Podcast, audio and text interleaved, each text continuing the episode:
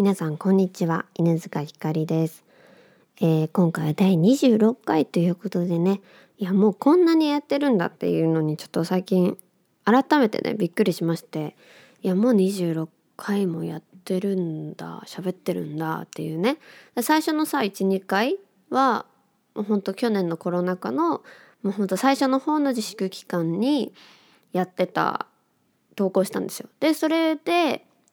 で今年の1月からあのアシスタントとしてちゃんとラジオが始,、ま、始めさせていただいてでそれをきっかけにねあやっぱり自分で一人喋りのこうなんだろうもう手くなりたいし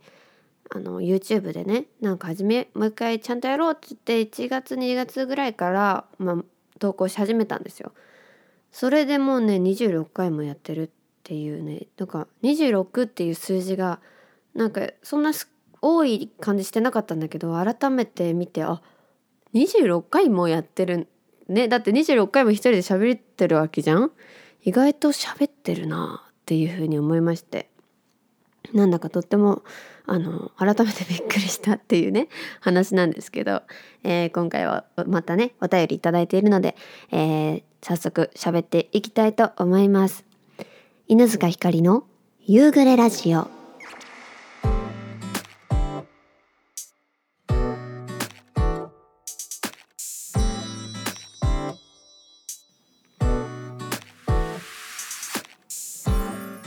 始まりました。第26回夕暮れラジオになります、えー、今回のお題はですねフリーテーマということで、えー、もう新曲の感想でも聞きたいことでも何でもあの募集しておりますって話だったんですけど、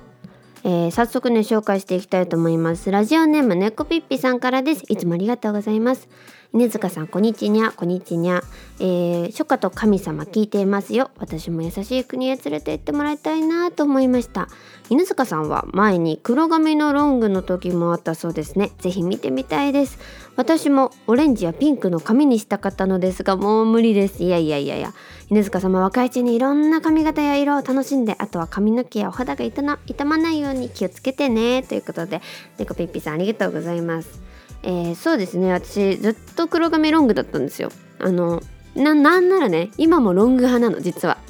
実はねロングでロングに戻りたいって思うことの方が多い。いやうんどうだろう。慣れたからあれだけど、まあ、最初の頃数ヶ月に1回は来るんですよ。あのあ黒髪ロングに戻りたいっていう時期がね。まあでもさなんかあそうそうそう。私ね中学とかなんかどっかのタイミングで絶対にこうボブぐらいにボブよりちょっと長いぐらいね肩よりちょっと下ぐらいにほんのちょっと下ぐらいまで短く切る時期があったんですよ。でも毎回すっごい後悔すんの。ああもう早く髪の毛伸びないかな。もう早く伸びないかな。あの残りのね2 0センチ1 0センチぐらい切っちゃった髪も取り戻したいってすごい思ってたんだけどショートにしたらね逆にさそんなすぐ伸びないや。なんかこうなんだろう後腐れなく切ったというかもう心残りもさ何ていうの、まあ、どう抗ってもショートだからあのどうしようもできないからさ羨ましいとももはや思わない領域なのこの超スーパーショートっていうかもうベリーショートだよね今多分後ろ買ってるから。そんぐらいまで短くなるとねもうロングになりたいなって思うけどそのうわももうどうしようもうすっごい髪の毛伸ばしたいみたいにならないんですよ。それがねショートの怖いとこなんですよね。だからずっとショートでいっちゃうの。あーロングになりたいなって思いながらずっとショートでいるっていう不思議な現象が起きるんですよ。いやこれはショートの怖いとこだなって思ったんですけど。そうだからね中学生とか高校生の時に、まあ、時々ボブよりちょっと長いぐらいの髪型にするともうもうずっともう髪の毛伸びないからもう本当になんで切っちゃったんだろう似合わないってなるんだけどショートになってからね意外となくてそう黒髪ロング。でも今でも好きなんですよね。そうだから意外と、まあ、意外とっていうかもうずっとその時期その髪型で音楽活動してましたね。もうなん高2の夏休みぐらいの時にちょっと毛先をね染めてみたいっていう欲に駆られて染めてもらったハイライトみたいな感じでね入れてもらったことはあるんだけどもうそんぐらいでほとんどね髪の毛を染めてもすぐに黒髪に戻してましたねロングの時は。だから本当に黒髪が好きなんですけど黒髪ロングの写真はですね意外と犬塚光って検索するといっぱい出てきます。いっぱい出てくるんだけどあのあんなんだろうちょうど年頃で顔がプクプクだからね恥ずかし 恥ずかしいんだよね。こう大学生になってからのあの黒髪ロングの写真はあのそこそ自分でも気に入ってる写真があるので、ね、アップしたいと思います今度。そう髪色もねなんかいろいろ青とかオレンジとかやったんですけど青青本当にね青はね私は似合わないっていうか服を選ぶのが大変だったから青はもうやらないかなと思ってるんだけどオレンジとかねその赤系の髪色って意外とさ服を選ぶのが楽っていうかそんな変じゃないんだよね。もともと髪ってさ赤みがあるからなのか分かんないんだけど意外と髪って赤系なじま真っ赤とかは別かもしれないけど馴染みが良くてまあなんだろう。青よりも赤の方が人間らしさを感じるっていうのはまあ不思議なんですけどそうだからね青はねちょっと厳しかったんですけどオレンジをねまだやりたいなって。でちょっとピンクっぽいとかさやってみたいなって思うんですけど最近ね黒髪ショートがいいなって急に思ってたんだよね。だってさ数ヶ月前までさ実習があるから黒髪にしなきゃいけないって思ってもうすっごい嫌だったのよ。もう早く金髪にしたい早く金髪にしたいと思って。8月さ1ヶ月間しかさ金髪でいられる期間なかったの。金髪にしたりとかしたんだけど急にね急に黒を求め始めた。なんかまた。なんであの、ま、今ねちょっとあの色落ちして茶髪っぽくなってるんですけどまた黒髪ショートにしようか。もしかしたら髪の毛伸ばしちゃおうかなんて思ってるんですけどまあ気分次第ですよね髪型なんて。そう若いうちにでもいろんな髪型にしてみたいなって思います。なんかねすごいことに私すごい地肌とか髪の毛が強いみたいでね染めてもそんな傷まないしなんかこう何ブリーチとかしてもさ髪の毛に何頭皮痛くならないんだよね。痛いのかもしれないけどなんか頭皮の痛覚がないっていうかあんま気にならない。痛いなんかピリピリするといえばするんだけどなんか我慢できちゃうみたいな感じでそうだからどこまでも金髪にできちゃうんですよね。恐ろしいことに。でも頭皮はダメージを受けてるんでしょうね多分。あの私が感じていないだけで。なんでまあそろそろねあのちょっと髪色も落ち着きたいなとか思いつつでもなんか挑戦もしてみたいななんて思いつつ悩んでます。今はとっても黒髪にしたいです。ということでラジオネームでコピーピさんいつもありがとうございます。続きましてラジオネームチョコわさびさんからです。いつもありがとうございます。ひかちゃんこんにちは。こんにちは。心理学で酸っぱいぶどうという話を聞きましたがひかちゃんは知っていますか？狐が木の上にあるブドウを食べたいのにブドウが取れないのであれはきっと酸っぱいブドウだから食べなくていいと諦める話です。これって好きだけどお互いにもっとふさわしい人がいるとか思って諦める。なんか恋愛にも似てると思いませんか？えー、恋愛と心理学の関係も勉強したら面白いかもしれませんね。ではまた。ということで、えー、これはね酸っぱいぶどうやりましたね。酸っぱいぶどうのこの自分が手が届かないものを自分が手が届かないから諦めるんじゃなくてまた別の理由をつけて諦めようとするっていうやつですよね。いやこれは本当に面白い心理だなって思うんですよ。なんか例えばなんだろうな。例えば自分がね欲しい本当は欲しいなって思ってる、まあ、バッグでも貴重品でもいいけどそういうものがあったとしてでも自分には手に入らない。届かないって思った時にあんなの持ってっても意味ないとかくだらないとかね。そういうこと言っちゃうみたいな、まあ、でもこういう感情ってなんだろう。こう自分の本当の気持ちとは反対の行動をとってしまったりとか自分の感情が分析できない結果なんかこう誰かを傷つけてしまったりちょちょっと過激な行動をしてしまったりとかねそういうのって本当に本当に人間ってよくあるなと思うんですよ。特に怒りと、まあ、これは別の話になっちゃうかもしれないですけど怒りと悲しみの感情ほとんど同じようなものだなって思っててなんだろう怒ってる人ってなんか大体悲しくて怒ってる。まあ本当に怒ってることもあるけど怒ってる怒るっていうのはなんか悲しくて怒ってることの方が多いな人間って思うんですよ。だからなんだろうな。怒りっていうのは本当はまあ悲しみでそれとこう自分が向き合うことでやっと悲しみなんだろう怒りを落ち着けることができたり本当の自分の気持ちにま気づけるっていうか。だから私まあまだまだねできてない部分もいっぱいあるんですけどすんごい自分が何かで怒ってる時とかなんだ怒りたくなりそうになってる時ってあ自分って今何に怒ってる？何に怒ってまあ怒ってるって絶対に何かこう自分にこう不安だったり悲しかったりそういう感情があるからだと思っててそうだからこう自分がすんごいね怒りそうになったりとかこうイライラしてしまいそうになってる時って絶対に悲しいっていう気持ちがあるからだって思ってその悲しい原因をまず探すんですよ。だからなんだろう。バカってまあ例えばね言われたとしてそれに怒ってるんじゃなくて言われて悲しいから怒ってるみたいな。そういうなんかこうさ人の気持ちって複雑だからこう自分の気持ちも分析しないとわからないようなねぐらい感情って複雑だからさ。そういうところって心理学の面白いところだなっていうのとまあそれがね心理学を勉強するってなると心理学ってさなんかこう誰かをカウンセリングするとかそういうなんか対人自分じゃない他人に対しての心理学だって思いがちだけど心理学の勉強して面白いところって自分の気持ちにも意外と冷静になれるんですよ。あ自分の気持ちって今こういう風になってるから怒ってるんだな悲しんでるんだな逆に憂鬱になってるんだなっあ今気持ちがこういう傾向にあるからこういう風にした方がいいとかそういうねなんかこう自分で自分の気持ちを分析してコントロールしやすくなる。何も知らないよりはねなるってところが面白いなって思ってますね。だから恋愛の時とかもそうなんだけど例えば嫉妬とかさそういう感情と自分が向き合いやすくなる。心理学を勉強してると。し、まあ、嫉妬でもいいし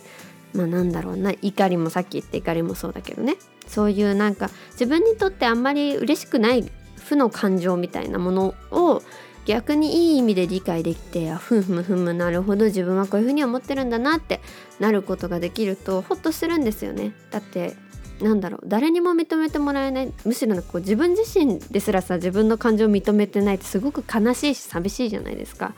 だからまあなんかこうそういうところが心理学やってて面白いなって私は思いましたね。だからこの酸っぱいぶどうってすごく分かりやすいから私もああこれ知ってるなってなりました。心理学でやった時あこの感情自分も知ってるなって。誰しもがある感情ですよね。なのであのよかったら皆さんコロナ禍でねあのお家にいる時間も多いと思いますので是非心理学をあの勉強してみると面白いんじゃないかなと思います。私も勉強中なんですけどなんかこういう面白い話があったら是非是非皆さん教えてください。続きましてラジオネームとまじいさんからです。今もぬか漬けは食べてますか？最近採れた野菜は何かありますか？ではまたということで、えー、今はぬか漬けお休み中です。実は。新しいねぬかを買ったんですけど今足してずっと足してなくてあ足さなきゃなって思いながら全然やれてない自分の中でこう心残りになっているもの一つですね。あと野菜はですねちょうど今秋になって夏の野菜が終わりになったのでまあ冬に向けて何かやれたらなと思ってるんですけどその前に今あの藍？藍のね？あの藍染めの藍ね？があの葉っぱもふさふさになったのでそろそろ藍染めをやろうかなと思っているので皆さん楽しみにねあの私の SNS を ぜひぜひチェックして待っていただければなと思います。そうなんかねまあ私音楽活動とかね、まあ、こういう活動やってるじゃないですか。で来年からもちろん今大学4年生なんで来年からみんな社会人になるわけなんですよ私の周りは。ほとんどの人がね。でそうなった時にまあ私は音楽だけっていうかこの活動だけとりあえずね頑張りたいと思って今までずっと学生と並行してやってきたからこう一本で頑張ってみたいっていう気持ちがあって来年からそういう風になっていくわけなんですけどもやっぱりねこう人と違うことをやるって楽それなんだろう楽しさはあるんですけどもちろんこう少し不安じゃないですか。だってなんだろう何時に起きなきゃいけないとかもないしそのスケジュールがなければね。だってなんかこう作るってものを作るってこう時間を決めて作るっていうのが今までの中では生活ではなかったんですよ。学生だったからこう帰ってきてあの帰ってきたその夕飯までの時間に作るとか土日に作るとかねそういうなんかこう限られてたからそもそも作れる時間が。その時間に作ってたんだけど逆に時間が全てこう24時間はいどうぞポンってやられたらそれを自分で区切って生活しなきゃいけないっていうことに対するこう不安はありましてなんであの料理をねちゃんと始めようか。私実家暮らしなんで、まあ、料理と私掃除が好きなんで掃除をね、まあ、頑張ろうかなって思ってるんですよ。でも最近掃除はやり始めてて自分がこう授業がない時間結構全休空きコマとか全休とかもほとんどそんなんじゃないですか大学4年生って。だから、まあ、自分の生活に部屋の掃除をするとね筋トレっていうのを今組み込んで頑張ってそれを生活習慣の一部にしようとしてるんですよ。で今一番その次にしたいのがやっぱり料理で家に長く多分一番いることになるのかなこれからと思うんですよ。ずっとお家で音楽を作ったりとか家で作業することの方が多いので絵も描いたりとかね。そうなると私がまあ家に一番いるから料理とかやっぱあのしたいなって思ったんですよ。そのなんだろうな。こう自立した生活を実家暮らしでも行いたいっていう気持ちと やっぱり両親がね普通に働いてるってなると、まあ、帰ってきた時ご飯があるのって楽かなと思って最近はそういうね YouTube をよく見てますね。なんでぬか漬けも一回こうキッチンをね分かりやすいように整理整頓したいなと思ってて、まあ、それが終わって落ち着いたらぬか漬けをまた再開したりしてこう料理の方も頑張っていきたいななんて思ってますね。まあ、全てクリエイティブじゃないですか。家事もそうだしもうもうすべ世の中の全てがクリエイティブだと思うのでそういうことですらもなんかこう自分の力にしていきたいなと思っているので料理頑張りたいと思います。皆さんのおすすめ料理教えてくださいね。ということで皆さん、えー、メールたくさんのメールありがとうございます。いやこの間ね先日あのツイッターで私バイキングをねしてる人を見るともうすぐ全人類が愛おしく見える思えるみたいなツイートをしたんですよ。でこれなんかさ読んだ私にはわかるけど読んだ人って意味わかんないんだろうなと思っていやこれね私友達とかね親に言ってもすんごい笑われるんだけどなんかこうバイキングでさバイキングってもうどんな人もお皿を持ってどれ食べようかなってさあのご飯見てるわけじゃんでもどんな人もだよ例えばこう苦手だなって思ってる子も嫌だなって思ってる人もバイキングの前ではみんな平等なわけですよ。お皿を持ってご飯を選ぶわけ自分が食べたいさ。ああれ美味しそうだな。あれ取りたいな。あれ食べたいなって思ってるわけじゃん。それってなんかもうすんごい愛しくない？もう全員大好きになっちゃうと思って。私だからあの特にピザバイキングが一番弱いんですけどピザバイキングをしてる人見ると本当なんか涙出てくるぐらい感動しちゃうんですよね。もうみんなもう可愛いと思って。もう愛しすぎて。っていうなんか話をしていつも変だねって言われるんですけどでもたまにね理解してくれるんですよ。人がいるんですよ。いやわかるみたいな。めちゃめちゃ可愛いよねバイキングっていう。いやなんかねこの感情こういうねなんか変なところでも昔からあったなって思ってふと。私小さい時にあのセロハンテープ使ってなんか遊んでたんですよ。なんか壁になんちゃってカーテンみたいなのをつけたいって急に思ってで当時さそんな能力ないじゃんちっちゃいからだからこうセロハンテープで留めようと思ってセロハンテープで布をねなんか本棚のとこにペタペタって貼ろうと思ったんだけどセロハンテープがこうくしゃってなっちゃってで何を思ったのかね、まあ、当時さまだ5歳とかだから許してほしいんだけどさセロハンテープを食べたわけ私は。なんかどんな味するんだろうっていうかなんかこれ手について邪魔だなって思ってなんか捨てるぐらいだったら味を確かめてみたいと思ってセロハンテープを食べたわけでもなんかすっごい悪いことだって思って自分の中で。今思ったらすごいバカらしいんだけど当時のね5歳の私にとっても重大事件だったわけよ。なぜあの時衝動でセロハンテープを食べてしまったのかっていうのをもうずっともうなんかもう本当にとんでもないことを起こし犯してしまったと思って。どうしようどうしようってずっと思いながら3ヶ月ぐらい生きてたの私。もうほん3ヶ月ももしかしたらないかもしれないんだけど当時の感情だ何こう時間感覚だからね。で本当に怖くてでもこれお母さんに言ったら怒られるってなぜか思ってたの。大人に言ったらセロハンテープ食べたらもうやばいよみたいな言われると思って。でしかもさなんかその時こう5歳ぐらいってさ人体構造みたいな自分の体の中がさどうなって胃があるとかってさなんとなく解決ぞろりとか読んでたりアニメ見てるからさそういう話やって分かってはいるけどでもなんかこうなんだろうこう不確かだからさ怖いのよ。いろいろ想像しちゃってえどうしようなんか喉にくっついてたらどうしようとか消化できないかもとかそういうことをずっと考えててもう毎日不安で不安で仕方がなくて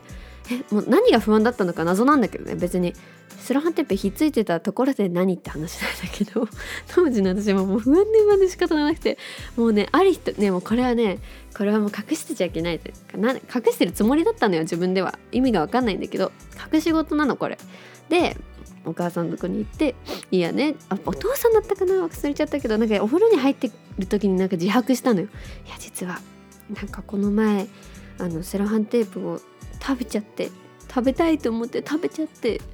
さ体の中にセロハンテープがいるかもしれないみたいなそういうね自白したら親に「そんな消化されてもないよ」みたいな「体にないよ」って言われて「えそうだったの?」って思って私のあのその恐怖体験終了したんですけどそのね言わなかった数ヶ月間私何でも食べちゃったかも病みたいなのになっちゃって例えばさこうシルバニアファミリーとかのちっちゃい小物とかがなくなっただけでえ私食べちゃったかなって思うの。いや今考えたらねなわけないやろって感じじゃん。だって口に入れてないんだもん。だけどさもうその時はセロハンテープがを食べてしまったというなんかもう罪悪感の中からすごいそういうねあの恐怖が生まれてしまってもう何でもそうもう何がなくなってもえ食べちゃったかもみたいな。ペットボトルのキャップとかがなくなってもその辺に落ちてるんだけど結局見つかるのにないってなるとまず最初に思い浮かぶのがどっかに落ちてるよりも先に食べちゃったかもって思うんですよ。っていうね私の食べちゃったかも事件って呼んでるんですけどこれいやー怖かったねこういう変な話が私いっぱいあるんですよ。だからバイキングの話も盛り返されなくてもいいやと思ってそうでもね本当に全ての人が愛しくなるバイキングは素晴らしいなって思ってる所存でございます。ということで、えー、めちゃめちゃしょうもないお話だったんですけど、えー、次回のねお題はですね話がまた全然変わってしまうんですけど、えー、秋の楽しみはでございます。本当はねなんか秋になんかおすすめの食べ物とか美味しい食べ物みたいのにしようかなと思ったんですけど私秋ってあの学生小学生とかじゃないと感じれない季節だって思ってるんですよ。でそれはねなんか小学校の時とか幼稚園の時ってすごい先生たちとかがさ四季折々のイベントをさ今月はこんなイベントがありますみたいなのをさカレンダーとかさ学校でもそういうなんかこう壁に貼ってあったりとかしたじゃん。だからああ今秋なのねみたいな思ってたけどなんか大人になったらそんなのなかなかないじゃないですか。だからこう四季を感じられなくなったのかなと思って自分からこう秋を楽しんでいこうって進んでね楽しんでいこうと思いあの食べ物だけじゃなくてね秋の楽しみはっていうことにしたしたいなと思います。えー、何でもいいです。食べ物でもねさっき言った食べ物でもいいし秋といえばこういう面白さがありますよみたいなのを教えていただけたらなと思います。メールアドレスは夕暮れラジオ Gmail.com でお待ちしております。